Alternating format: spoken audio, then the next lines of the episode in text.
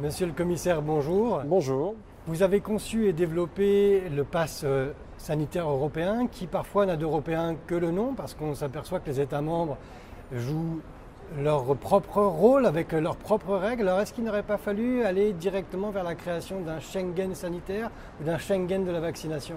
Il y a deux choses différentes. D'abord, sur l'outil lui-même, c'est un outil réellement européen parce que tous les États membres maintenant sont en état d'émettre le même certificat si on est rétabli de la maladie, vacciné ou euh, avec un test négatif, et ils sont obligés d'accepter les certificats émis par les autres. Donc je crois qu'on a donné une certaine souplesse dans la façon de s'organiser, mais au moins nous avons le même outil dans tous les États membres et d'ailleurs aussi dans trois ou quatre autres pays complémentaires dans l'espace économique européen et, en Suisse, et puis progressivement dans des, des États tiers. À côté de cela, il y a effectivement les règles de circulation dans l'Union qui peuvent être encore différentes. On a tenté de les harmoniser. Et puis surtout, il y a l'usage interne. Et là, la seule chose que nous demandons vraiment, c'est d'utiliser le même outil. Par exemple, si un État, comme l'a fait la France, veut autoriser l'accès à certains lieux euh, de culture, cinéma, théâtre ou même à des restaurants sur base d'un pass sanitaire national, c'est d'utiliser le même outil, le même certificat européen, protégé, notamment en termes de protection des données. Donc je crois qu'il ne fallait pas aller plus loin, parce qu'aller plus loin, il fallait aussi l'accord de tous les États membres. Et je crois qu'on a vu les limites des accords entre États membres. Est-ce qu'il aurait fallu aussi peut-être créer une application commune européenne? Mais on a fait cela dans d'autres cadres. Ici, vraiment, on a essayé de dire, on va mettre une, une application européenne pour le portail.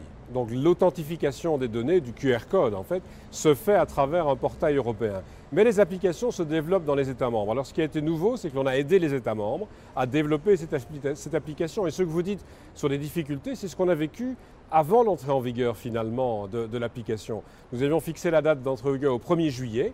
Et depuis le début du mois de juin, et même déjà dans le courant du mois de mai, on a commencé à travailler techniquement, avec effectivement des difficultés de mise en œuvre, mais avec une situation où dans le courant du mois de juillet, aux alentours de la mi-juillet, on a pu constater que tous les États membres étaient à même de reconnaître les certificats émis par les autres. Nous avons eu pendant deux à trois semaines des difficultés dans plusieurs États membres. C'était prévu dans le règlement. On avait prévu une phase de transition.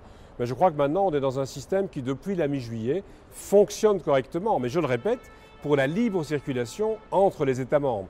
Pour les usages nationaux, c'est évidemment une autre question. Il faut une loi nationale, et ce que nous espérons, c'est que tous les États vont accepter d'utiliser le certificat aussi à des fins nationales. Le certificat européen avait été prévu pour un an au départ. Est-ce qu'il est d'ores et déjà euh, conçu pour qu'il puisse être prolongé? Bah, Il pourrait être prolongé sur base d'un rapport de la Commission si on constate que la pandémie se, se prolonge. Je crois que ce qu'il faut surtout avoir à l'esprit, c'est que nous avons maintenant un modèle. Si même la pandémie se termine et que le certificat disparaît, le jour où une autre pandémie malheureusement vient frapper l'Europe comme le, monde entier, on pourra remettre assez rapidement des outils en place. C'est ça l'élément déterminant. Mais vous savez aussi que ces outils évoluent très vite. Tout le monde numérique agit euh, de plus en plus rapidement.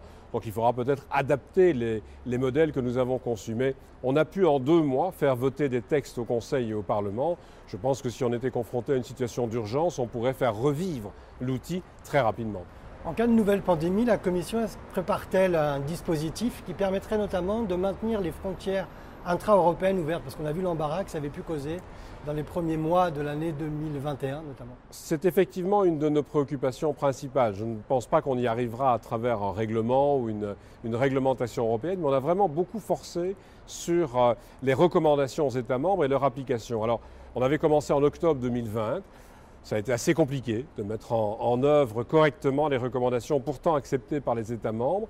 Les dernières recommandations de, avant l'été euh, fonctionnent beaucoup mieux. Je prends un exemple. Tout au début de l'été, Malte a lancé de nouveau l'idée que seules des personnes vaccinées pouvaient arriver sur son territoire. En 48 heures, on a pu euh, convaincre les, les autorités maltaises de revenir en arrière et d'accepter toutes les personnes, y compris avec un certificat de test négatif.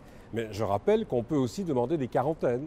Euh, parce que, par exemple, on aurait une situation dramatique dans une zone d'origine, notamment ce fameux euh, variant Delta qu'on a beaucoup évoqué pendant tout l'été. Alors je crois que c'est un des, des éléments qu'il faut avoir en considération. On doit faire pression sur les États membres pour qu'ils se coordonnent mieux. La difficulté, et là vous avez raison, c'est de savoir ce que l'on peut faire avec un règlement européen. On l'a fait pour le certificat et puis ce qui doit passer plutôt par une coordination entre États membres, parce que sinon nous n'obtenons pas les majorités nécessaires pour faire voter un règlement. Vous parlez des États membres, mais il y a également les relations avec les pays tiers. Et concernant les attestations de voyage et les déplacements de population, est-ce que la réciprocité doit être au cœur des discussions? Alors ce que nous avons d'abord fait, c'est faire en sorte que le même certificat soit d'application dans la zone économique euh, autour de l'Union européenne, donc au Liechtenstein, en, Norvège, en Islande. On a eu très vite aussi le même outil utilisé en Suisse, puisque ça faisait partie de la réglementation. Maintenant, nous allons voir tout au long de l'été, puisque au moment où nous parlons au mois de juillet, on est encore assez loin d'un accord avec des pays comme la Grande-Bretagne, comme les États-Unis.